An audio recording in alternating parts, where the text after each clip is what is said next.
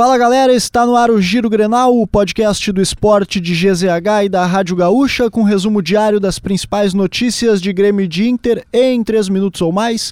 Eu sou o Nicolas Lira e comigo aqui hoje Lucas Arruda. Tudo bom, Lucas? Tudo bem, Nicolas. Um abraço a todos que nos acompanham no Giro Grenal. Hoje, segunda-feira, 13 de março de 2023, a segunda-feira após encerramento da fase classificatória do Gauchão. Isso aí, a gente começa com o Grêmio então, que abriu a preparação para o jogo contra o Ferro Ferroviário na Copa do Brasil. O treino ocorreu na tarde desta segunda-feira e a principal novidade foi a volta de Vijaçante, preservado na semana passada. Também há dúvida na lateral direita. João Pedro e Fábio disputam a posição.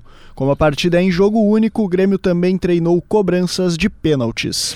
E a torcida do Grêmio já esgotou os ingressos de um setor para este jogo contra o Ferroviário pela Copa do Brasil. Os bilhetes da Superior Norte não estão mais disponíveis. As vendas iniciaram na última sexta-feira com preços que variam entre 15 e 190 reais. No último boletim divulgado pela assessoria da Arena, 6 mil pessoas já haviam garantido a sua presença no jogo. E o adversário chega em um bom momento. A equipe cearense não perde há nove jogos. O time comandado por Paulinho Kobayashi está nas semifinais do estadual e garantiu classificação na Copa do Nordeste. O Grêmio enfrenta o Ferroviário na quinta-feira, às 8 horas da noite, pela segunda fase da Copa do Brasil. Bora de Inter, Nicolas? Vamos lá.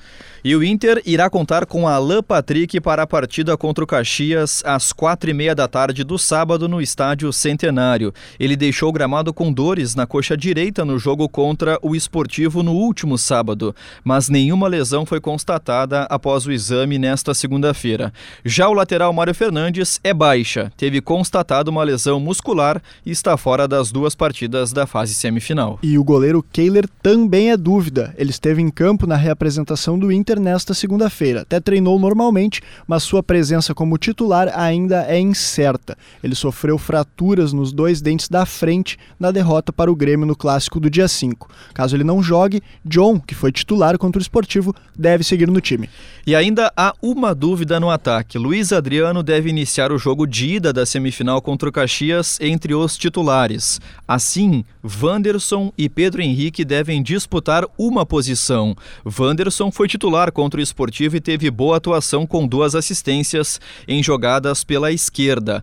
Já Pedro Henrique foi centroavante durante toda a primeira fase do gauchão e é o artilheiro do campeonato com oito gols marcados. Siga o Giro Grenal na sua plataforma de áudio preferida, deixe a sua avaliação e ative o sininho para receber uma notificação sempre que um episódio novo estiver no ar. A produção do Giro Grenal foi do Nicolas Lira, a técnica e edição de áudio do Pietro Pezzi, arroba esportes GZH nas redes sociais.